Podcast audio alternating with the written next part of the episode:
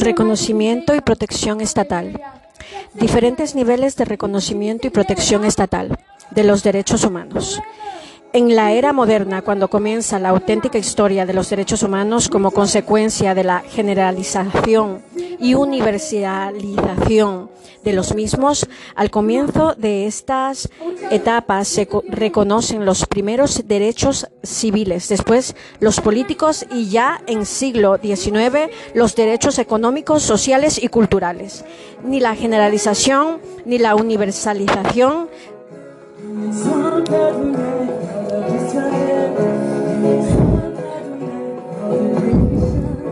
de los derechos resolvía el problema de la eficacia de los mismos. La seguridad de que iban a ser respetados por ello era necesario conseguir su reconocimiento jurídico para poder exigir las garantías de su ejercicio.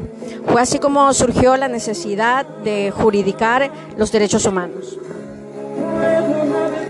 incorporándolos a las constituciones de los estados, lo cual fue posible gracias al pensamiento liberal que se propuso como objetivo principal la defensa y garantía de los derechos y libertades del individuo. Se gesta así un proceso de constitucionalización, legalización, los llamados derechos humanos a los que algunos autores denominan proceso de posibilitación. Siguiendo a Pérez Luño y su obra de derechos humanos, Estado de Derecho y Constitución, analizaremos lo propuesto. Nivel constitucional. Constitución es el medio específico más adecuado para reconocer y garantizar, positivizar los derechos humanos. Es a finales del siglo XVIII cuando aparecen las primeras constituciones que reconocen estos derechos como la de Virginia de 1776 o la Declaración de Derechos del Hombre y del Ciudadano francesa de 1789, que, pa- que precede a la Constitución de 1791.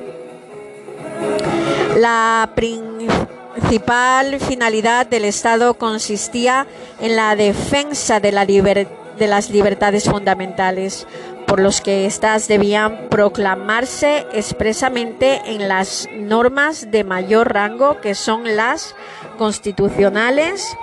Se pensaba que siendo la Constitución superación de la voluntad popular, no había lugar más adecuado. Constituciones. La primera constitución a la que hemos de referirnos en la de los Estados Unidos de 1789, en la que no aparecen referencias salvo una breve alusión al haberse habeas corpus. Sin embargo, las diez primeras enmiendas de 1791 suponen un auténtico reconocimiento de derechos fundamentales para los ciudadanos norteamericanos.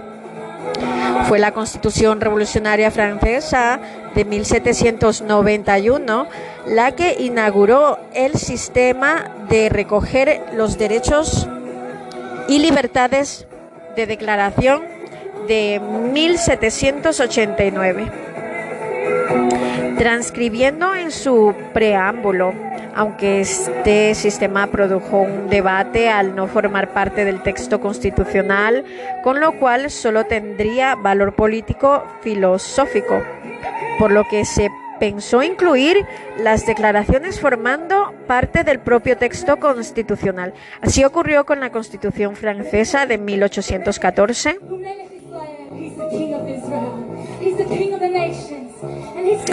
Que inauguró un nuevo sistema, pues por primera vez los derechos fundamentales fueron recogidos en el artículo del propio texto constitucional.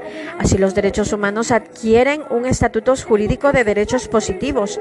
En el siglo XIX es la Constitución española de, mil, 1812, la llamada Constitución de Cádiz, la que alcanzó una gran difusión tradicional al francés, inglés e italiano, e inspirando la Revolución Europea de 1820. A lo largo del siglo XIX se prolongaron en España otras constituciones. 1837, 1869, 1876. Cabe citar entre las constituciones de incorporar los derechos fundamentales la Constitución belga de 1831, otro texto constitucional que debe citarse en la Constitución francesa 1848. Esta Constitución, junto a la tradición liberal de carácter individualista, representa los valores socialistas que proceden de la influencia del socialismo y la emergente catolicismo social, peludiando ya el Estado social de derecho.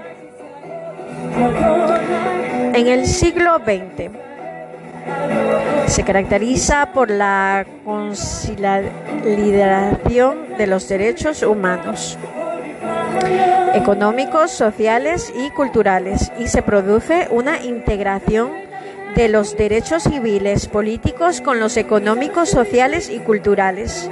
Son ejemplo de Constitución mexicana de 1917 y la Constitución de Weimar de 1919. En ambas se produce un intento de conciliar los derechos de libertad con los derechos de igualdad y sirven de modelo para futuras consecuciones como la Constitución Republicana Española de 1931.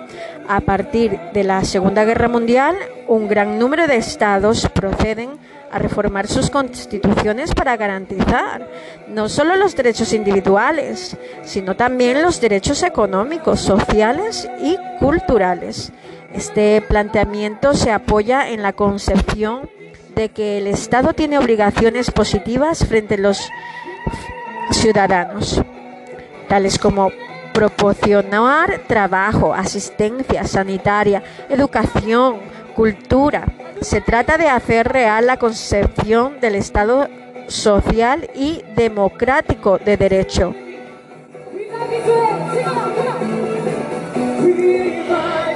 Entre las anteriores están la Constitución italiana de 1947 y la Ley Fundamental de la República Federal Alemana de 1949, heredera de la Constitución de Weimar, la portuguesa de 1976 o la española de 1978, la última de las importantes declaraciones constitucionales de derecho en el siglo XX es la Ley Británica de Derechos Fundamentales de 1998, cuyo objetivo es, según su preámbulo, el de intensificar la eficacia de los derechos y libertades garantizados por el Convenio Europeo de Derechos Humanos. Problema técnico jurídicos. Unas veces se utiliza el sistema de positivización a través de la lex generalis, es decir, el enunciado en el preámbulo de la Constitución y en obras y en otras ocasiones los derechos se positivizan a través de leyes especiales como derechos y libertades que contemplan la libertad de pensamiento, la libertad de información, de la educación o de la conciencia, insertándose la enunciando en el texto artículo de la Constitución de la primera fórmula ha suscitado a los autores la duda de si los preámbulos tienen o no valor normativo. Una clasificación tripartita de los sistemas de positivización, según Pérez Luño, sería cláusulas generales equivalente al método de la lex generalis casuístico que correspondería al sistema de leyes especiales mixto empleados en aquella constitución que después de preámbulo pormenorizan en el texto artículo de la constitución el catálogo sistematizado de los principales derechos los ciudadanos.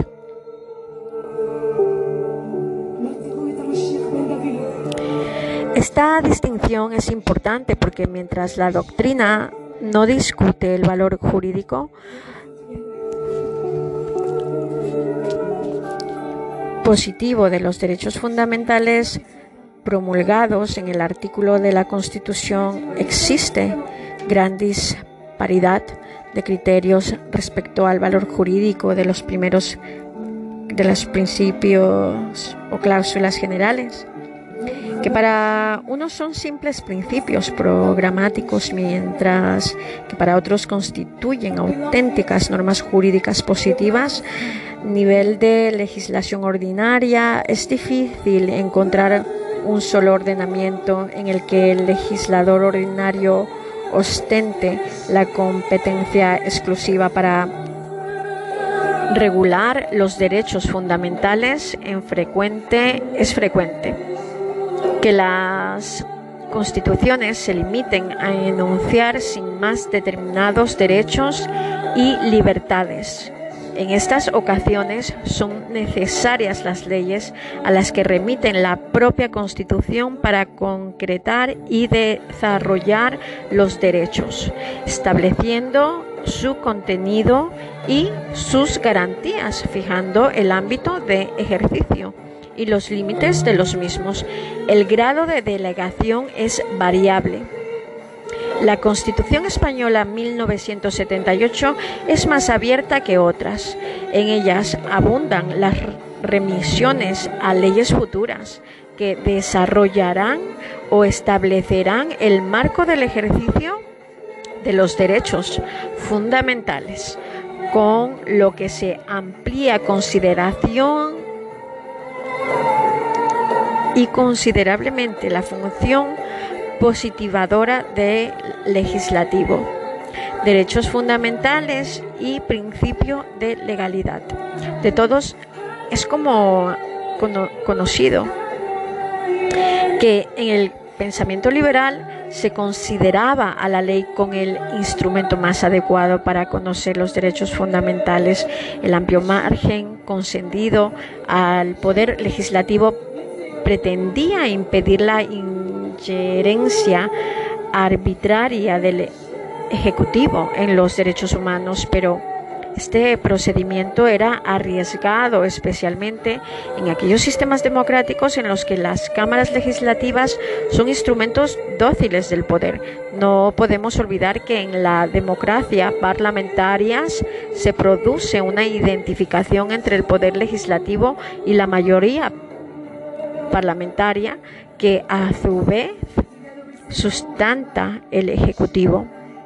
Con ello, la positivación legislativa de los derechos podría quedar al arbitrio de los cambios y alternancias que se producen en los procesos electorales? En las praxis políticas constitucionales ha surgido la necesidad de desarrollar técnicas de protección constitucional de los derechos fundamentales, las cuales se sitúan en un rango superior a las normas legislativas. Hay que resaltar que de esa situación el principio de legalidad ha supuesto una importante garantía de los derechos fundamentales constitucionales al, importe, al imponer la legisladora al legislador la obligación de acomodarse en el proceso de desarrollo legislativo a los principios establecidos en la Constitución. La competencia legislativa no existe una prohibición o negación, sino un control de la competencia legislativa en materia de derechos humanos, reconocer el importante papel que corresponde al legislador en el reconocimiento, concreción y desarrollo de los derechos humanos es un error. En la Inglaterra predomina la actividad legislativa del Parlamento en la regulación de los derechos y libertades, quizá por la falta de una constitución escrita, pero hay que resaltar que en la protección de derechos y libertades en Inglaterra ha sido importante el papel de la jurisprudencia, especialmente en todo el proceso de adaptación de los viejos textos a las necesidades concretas de cada momento.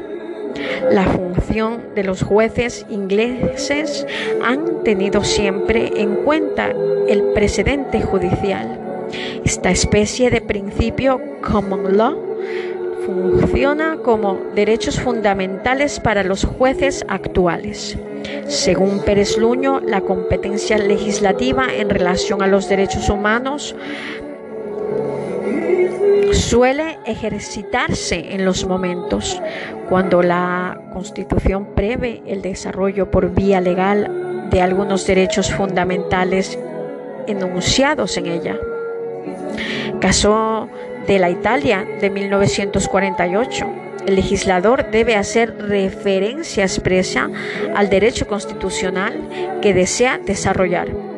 La creación y regulación de derechos a veces no previstos en las normas constitucionales, esto es cada vez más frecuente. En estos supuestos, el legislador puede modificar sus propias disposiciones sobre derechos sin invadir, por supuesto, ni conculcar principios de rango constitucional.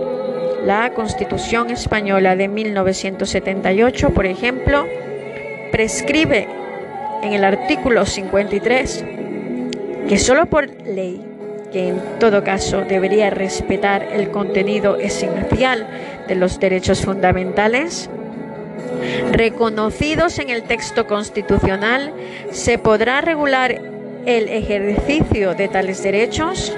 Es evidente que en nuestra Constitución muchos derechos fundamentales aparecen solamente enunciados y quedarán remitidos a la ley tanto el alcance y delimitación de su contenido como las condiciones de su ejercicio.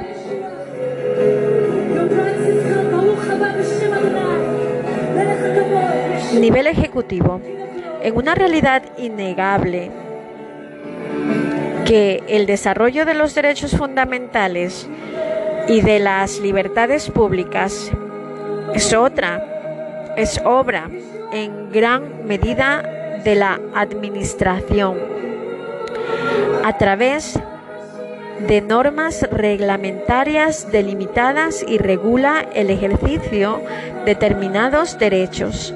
Esta actividad reglamentaria es necesaria, pero la práctica excesiva de la misma, es decir, el abuso, puede invadir la esfera de la competencia que corresponde al poder legislativo o lo que es peor, desvirtuar la naturaleza del derecho. Separación de poderes y libertades públicas. Para evitar el riesgo del liberalismo democrático del siglo XIX, asentó la importancia del principio de separación de poderes. Montesquieu es su obra El Esprit de Lois. Afirma que cuando el poder legislativo está unido al ejecutivo de la misma persona o en la misma institución, no hay libertad. Esto se recoge en el artículo 16 de la Declaración de Derechos del Hombre y, del Ciudadano de 1789 que proclama que toda sociedad en la que la garantía de los derechos no está asegurada ni la separación de poderes establecida no tiene constitución. El pensamiento socialista se ha mostrado hostil al principio de la separación de poderes, la entiende como un instrumento utilizado por el Estado burgués para hacer crecer falsamente que el Ejecutivo está controlado. La separación de poderes es considerada por la demostración de la democracia liberales como una condictio sine qua non. En la concepción socialista del poder, la separación de poderes enmascarará la dictadura porque entiende que todos los órganos del poder están al servicio de la opresión. Conviene advertir, como dice Pérez Luño, que la, que la separación de poderes continúa siendo una garantía importante para la defensa de los derechos fundamentales. No olvidar que el Ejecutivo es quien dispone la fuerza material y que en la práctica la eficacia de determinadas técnicas administrativas supone un enorme peligro para el, disfrute de gran parte de los derechos y libertades. De ahí que el principio de la separación de poderes continúe siendo un instrumento adecuado para la protección de los derechos fundamentales. Competencia reglamentaria en el reconocimiento y protección de los derechos fundamentales si partimos de la base de que en todos los estados democráticos se produce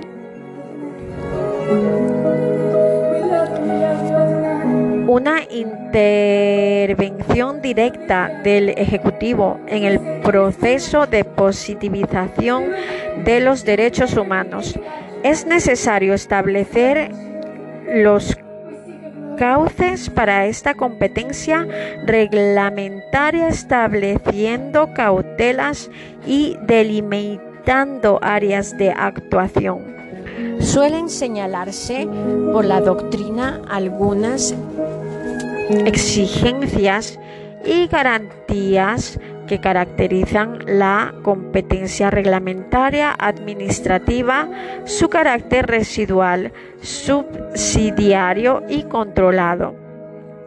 Carácter residual como los derechos fundamentales gozan del principio de materia reservada, la acción reglamentaria del Ejecutivo no puede invadir la competencia del constituyente ni del legislativo.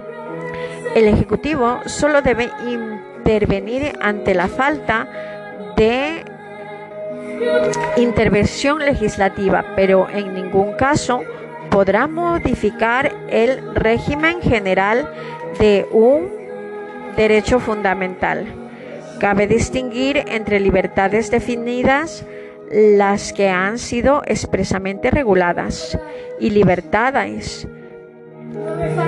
no definidas, que siguiendo el principio de lo no expresamente prohibido está permitido. Se refiere a actividades no reguladas en vía legislativa. Regular dicho campo de libertad o limitar vía reglamentarias algunas libertades de acuerdo con las exigencias del orden público o el bien general es la consecuencia de derechos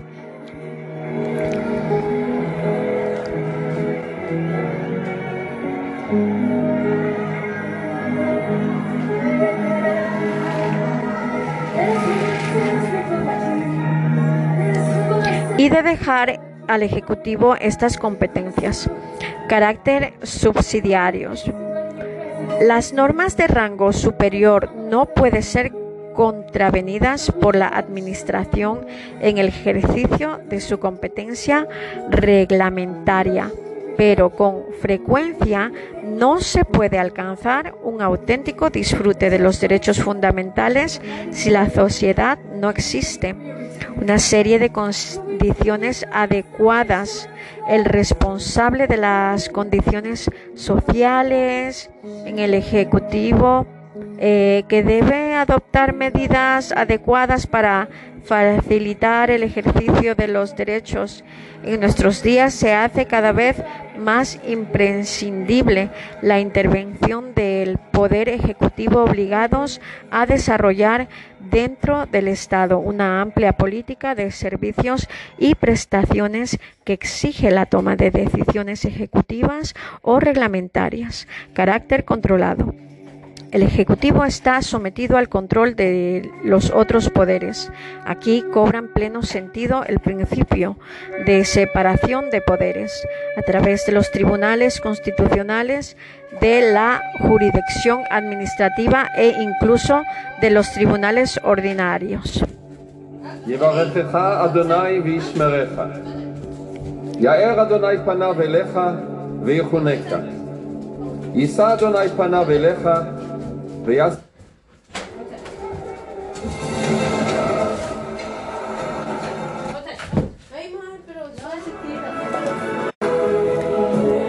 Una intervención directa del Ejecutivo en el proceso de positivización de los derechos humanos. Es necesario establecer los cauces para esta competencia reglamentaria, estableciendo cautelas y delimitando áreas de actuación. Suelen señalarse por la doctrina algunas exigencias y garantías que garantizan la competencia reglamentaria administrativa, su carácter residual, subsidiario y controlado. Carácter residual como los derechos fundamentales gozan del principio de materia reservada, la acción reglamentaria del Ejecutivo no puede invadir la competencia del constituyente ni la legislativo ni la del legislativo. El Ejecutivo solo debe intervenir ante la falta de intervención legislativa, pero en ningún caso podrá modificar el régimen general de un derecho fundamental. Cabe distinguir entre libertades definidas, las que han sido expresamente reguladas, y libertades no definidas, que siendo el principio de lo no expresamente prohibido, está permitido, se refieren a actividades no reguladas en vía legislativa. Regular dicho campo de libertad o limitar vía reglamentaria algunas libertades de acuerdo con las exigencias del orden público o el bien general es de la consecuencia de dejar el Ejecutivo estas competencias, carácter subsidiario. Las normas de rango superior no pueden ser contravenidas por la Administración del ejercicio de las competencias reglamentarias, pero con frecuencia no se puede alcanzar un auténtico disfrute de los derechos fundamentales. Si la sociedad no existen una serie de condiciones adecuadas.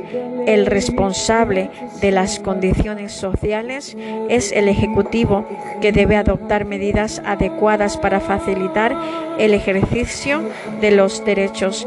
En nuestros días se hace cada vez más imprescindible la intervención del Poder Ejecutivo obligado a desarrollar dentro del Estado una amplia política de servicios y prestaciones que exige la toma de decisiones ejecutivas o reglamentarias, carácter controlado el Ejecutivo está sometido al control de otros poderes. Aquí cobra pleno sentido el principio de separación de poderes a través de los tribunales constitucionales, de la jurisdicción administrativa, incluso de los tribunales ordinarios. Nivel juridical. Montesquieu advertía de los peligros que suponía la conversión del juez en legislador. En la actualidad se ha producido un progresivo reconocimiento de las facultades normativas de los jueces, hasta el punto de que en ocasiones el Poder Judicial puede adquirir también una función posibilitadora de los derechos fundamentales. Esto sucede cuando atribuía a los tribunales la posibilidad de interpretar el alcance y contenido de los derechos fundamentales en aquellos puntos en los que el texto constitucional adolece de imprecisiones o lagunas. Este papel ha sido especialmente relevante a los sistemas de tradición anglosajona, países del Común Junto en estos sistemas se encomienda a los tribunales no solo la protección, sino la determinación de los propios derechos. También en los países socialistas los tribunales han ejercido una cierta función normativa, sobre todo en la fijación de alcance de tales derechos. Lo mismo sucede entre nosotros. La importancia de los jueces no se encuentran tanto en la creación de derechos y libertades como en la tutela y garantía de los mismos. El sistema español, la garantía establecido por la Constitución, hace que los tribunales, tanto los ordinarios como el Tribunal Constitucional, jueguen un importante papel el sistema español de reconocimiento y protección de los derechos españoles y de los derechos humanos, el reconocimiento de los derechos en el constitucionalismo histórico. España se incorporó pronto a la corriente constitucionalista protectora de los derechos humanos. La Constitución de Bayona de 1808 recogía algunos derechos establecidos, garantías para la protección de la libertad, seguridad individual, jueces independientes, proceso público, prohibición de la tortura, etc. Se recoge también la inviolabilidad, inviolabilidad del domicilio. La Constitución de 1812 la institucionaliza los derechos políticos de elección municipal y proclama el derecho de instrucción. Respecto al proceso penal, se refuerzan las garantías de seguridad individual. La Constitución de 1837 recoge la libertad de expresión sin censura y la admisión a cargos públicos e igualdad entre la ley.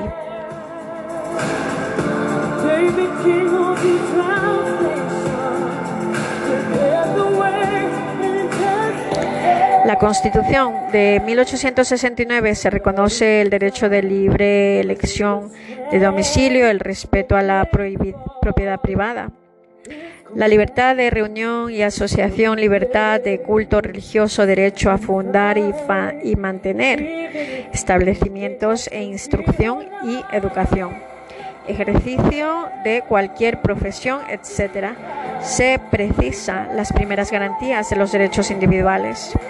La Constitución Republicana de 1931, influida por la de México y especialmente por la alemana de Weimar, introduce la ideología liberal burguesa, pero también otro tipo social, un catálogo de derechos muy completo.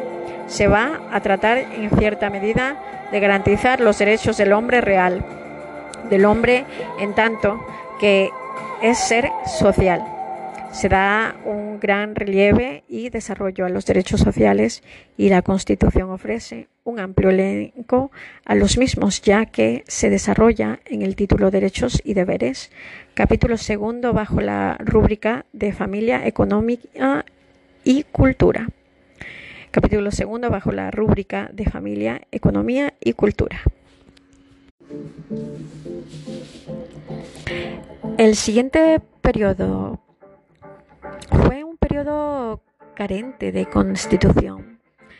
El fuero del trabajo o el fuero de los españoles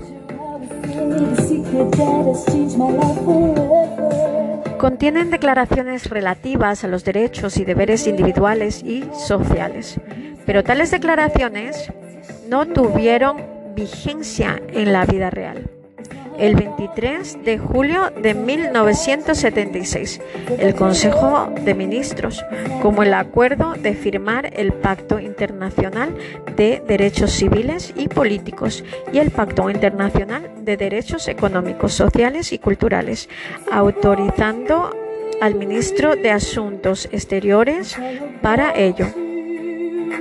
Un proceso se inicia de ratificación sucesiva de otros convenios, España se incorpora de pleno derecho al grupo de estados que proclaman y desean garantizar los derechos humanos fundamentales. Así, el 4 de octubre de 1979 es ratificado por España el Convenio para Protección de los Derechos Humanos y las Libertades Fundamentales y el 6 de mayo de 1980 se lleva a cabo la ratificación por parte de España de la Carta Social Europea, asumiendo la defensa de los derechos económicos, sociales y culturales, ya recogidos en la Constitución de 1978. La Constitución se refería ellos diciendo las normas relativas a los derechos fundamentales y libertades que Constitución reconoce se interpretarán de la conformidad como la Declaración Universal de Derechos Humanos y los tratados y acuerdos internacionales sobre las mismas materias ratificando por España. Artículo 10 C.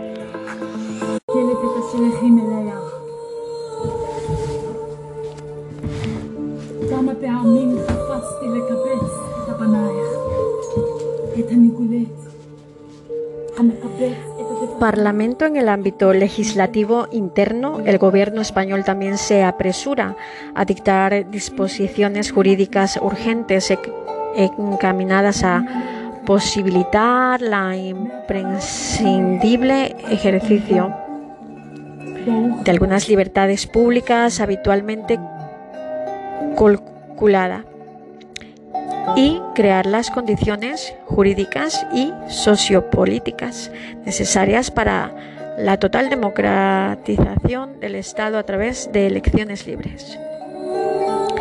Este proceso legislativo interno se orienta en un doble dirección, derogando disposiciones o situaciones formales de hecho anteriores a anacrónicas, por ejemplo, sobre amnistía, suprimiendo el Tribunal de, de Orden Público y también otros decretos sobre medidas de gracia y sobre el indulto general. En segundo lugar, proponiendo disposiciones jurídicas de alcance político y trascendental que supone en avance fruto de este proceso serán leyes reguladoras de derechos como la de reunión y asociación política, la ley para la reforma política de 4 de enero de 1977, la cual declara que los derechos fundamentales de las personas son inviolables y vinculan a todos los órganos del Estado. Eh, se convocan elecciones generales a las Cortes Españolas para el 15 de junio del mismo año. La primera legislatura afrontó la difícil tarea de elaborar una constitución. En segundo lugar, proponiendo disposiciones jurídicas de alcance político trascendental que supone un avance. Fruto de este proceso serán leyes reguladoras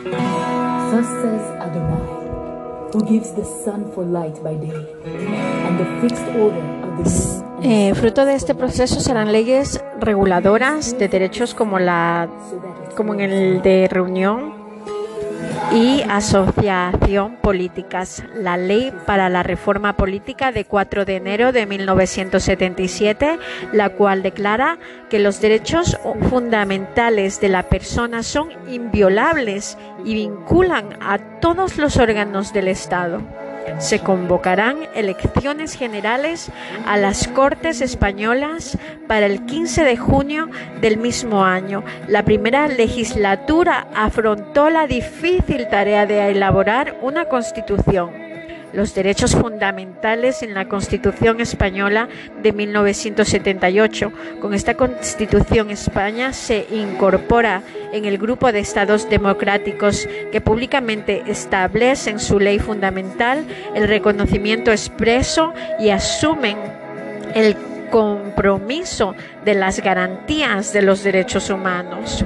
El sistema de positivación es de tipo mixto como afirma Pérez Luño, su formalización rebasa con creces las tipologías aludidas propuestas para la doctrina alemana, ya que se entiende que pueden distinguirse hasta cinco instrumentos distintos de positivación principios constitucionales programáticos en el preámbulo, valores básicos que inspiran toda la Constitución y el ordenamiento jurídico español, justicial, libertad, seguridad, convivencia democrática, protección de los derechos humanos, etcétera, principios constitucionales para la actuación de los poderes públicos pretenden orientar delimitando el marco político, social y económico para el ejercicio de los derechos fundamentales. Un ejemplo es el artículo 9,2 que dice corresponde a los poderes públicos promover las condiciones para que la libertad y la igualdad del individuo y de los grupos en que se entregan sean reales, en que se integran sean reales y efectivos, remover los obstáculos que impidan o dificulten su plenitud y facilitar la participación de todos los ciudadanos en la vida política, económica, cultural, social. Ver también artículo 10. 3. Normas o cláusulas generales a desarrollar por leyes orgánicas. Se trata de artículos positivados como auténticos derechos que se remiten a la legislación ordinaria. Sucede con el artículo 17.14. La ley regulará un procedimiento de habeas corpus. El artículo 23. La ley regulará la organización y el control parlamentario de los medios de comunicación social. El artículo 24.2. La ley regulará los casos en que por razón de parentesco o secreto profesional no se está obligado a declarar sobre hechos presuntamente delictivos. El artículo 28.2 que remite la ley de la regulación de las garantías de derecho de huelga, etc. 4. Normas específicas casuísticas son derechos de forma explícita y pormenorizada. El derecho, la igualdad, el artículo 14, el de la libertad de residencia y circulación del artículo 19, el de la propiedad privada y la herencia de artículo 33, etcétera, normas de protección y garantía de los derechos humanos. De acuerdo con el artículo 53, el artículo 54, el artículo 161 y 162. Nuestro ordenamiento jurídico actual ofrece una serie de garantías para el ejercicio de los derechos humanos. Garantías para el ejercicio de los derechos humanos. Protección de, fundamentales, de derechos fundamentales por los T ordinarios, tribunales ordinarios. El artículo 53.2 establece que cualquier ciudadano podrá recabar la tutela de las libertades y derechos reconocidos en el artículo 14 y la sección 1 del capítulo segundo por procedimientos de preferencia y sumariedad. Aunque este precepto no ha sido desarrollado, tal carencia se sustituye que eficazmente por la Ley 62 1978 que aprobada con carácter provisional todavía continúa en vigor. Las vías procesales son las ordinarias. Protección ante el Tribunal Constitucional.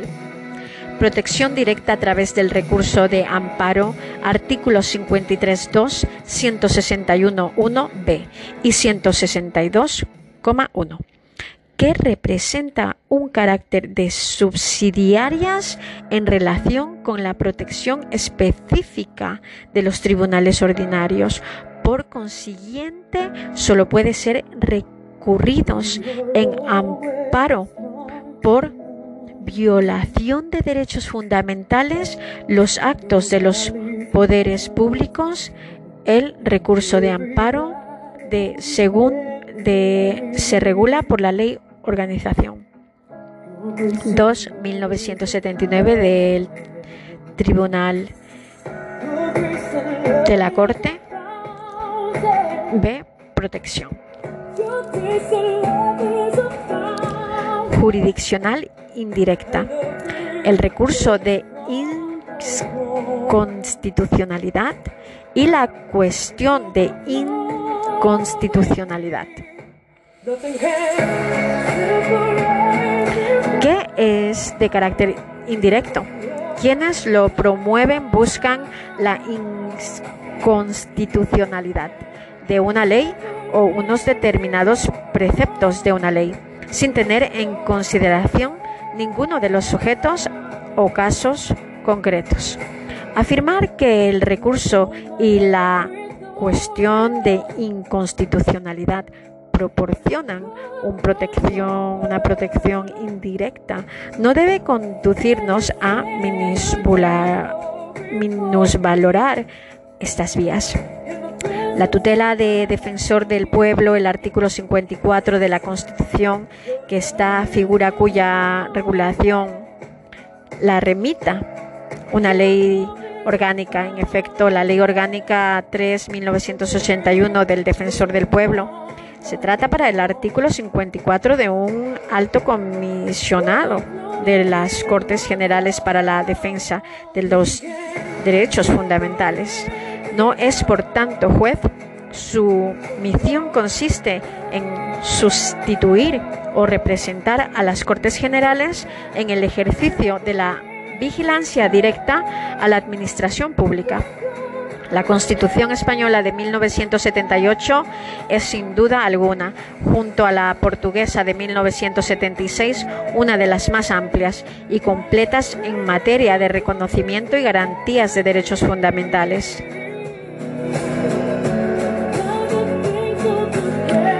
Reconocimiento y protección supraestatal. La protección de los derechos humanos en el nivel internacional. Existen dos tipos de garantías de derechos humanos. El ámbito supraestatal universal, garantías internacionales representado por la agrupación de todos los estados integrados en la Organización de las Naciones Unidas. El ámbito supraestatal regional, en entendiendo por tal la agrupación de estados en un continente o región. Integran la comúnmente denominada protección internacional regional de los derechos humanos. En la actualidad existen tres organizaciones de carácter regional que disponen de instituciones de carácter permanente para la protección de los derechos humanos. son el Consejo de Europa, la Organización de Estados Americanos y la Organización para la Unidad Africana. Reconocimiento y protección de los derechos humanos, el ámbito del Consejo de Europa. El Sistema Europeo para la Protección de los Derechos Humanos en el ámbito del Consejo de Europa es el sistema regional más antiguo y el que mayor grado de evolución y de perfección y de perfección ha alcanzado. Ello viene Ello viene motivado fundamentalmente por la relativa homogeneidad política de los estados europeos y por su avance alcanzado en el campo de los derechos humanos. El sistema comenzó su andadura en 1950 con la aprobación del Convenio Europeo de Derechos Humanos, instrumento destinado a la protección de los derechos civiles y políticos. Por su parte, los derechos de carácter socioeconómico tuvieron que esperar hasta 1961, año en el que se adoptó la Carta Social Europea. Además, como vamos a ver, los mecanismos de protección establecidos de uno y otro convenio van a ser notablemente diferentes.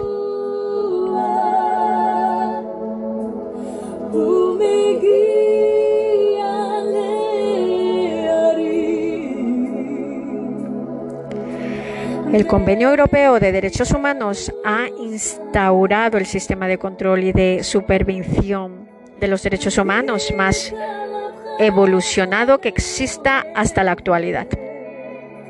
Con un órgano de naturaleza jurisdiccional, el Tribunal Europeo de Derechos Humanos con sede en Estamburgo como auténtico árbitro del sistema hasta 1998, existían básicamente dos órganos de control, la Comisión Europea de Derechos Humanos y el Tribunal, pero tras la entrada en vigor del protocolo número 11 al convenio en noviembre de 1998 que prevé la supresión, supresión, supresión de la comisión como filtro de las demandas.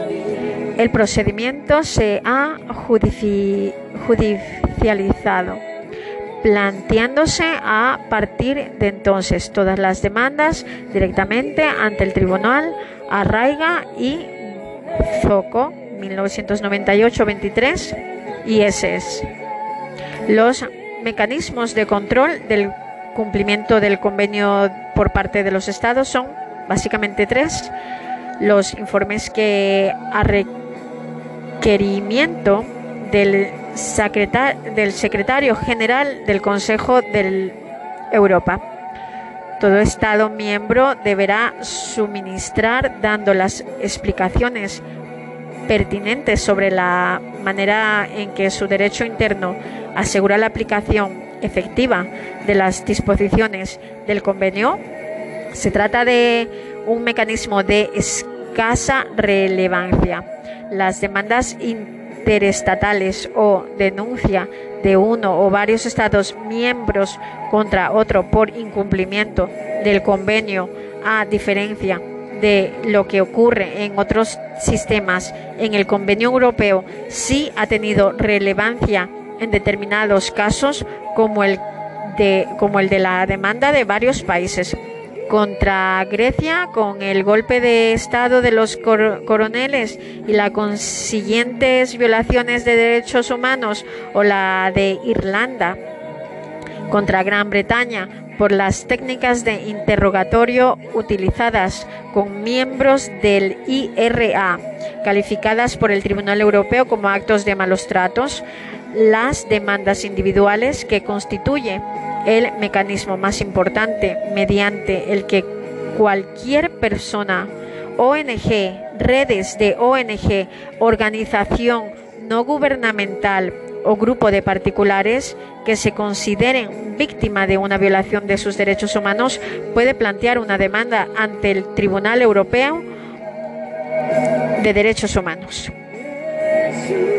Las demandas individuales son primero examinadas para comprobar que cumplan los requisitos de admisibilidad, entre otros el haber agotado los recursos en su propio país, no haber sometido el caso a otra instancia internacional de investigación o regla o arreglo y que la demanda se presente en los seis meses siguientes a las fechas de resolución definitiva en el ámbito eterno interno. Una vez admitida la demanda pasa a una sala compuesta por siete jueces que buscará un arreglo amistoso entre la víctima y el Estado demandado, en cuyo caso dictarán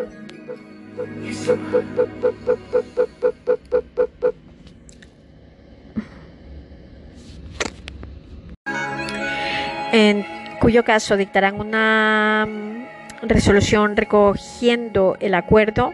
En caso contrario, se inicia un procedimiento contencioso que acaba con una sentencia definitiva y de obligado cumplimiento por el Estado. El órgano que vela por este cumplimiento es el Comité de Ministros del Consejo de Europa.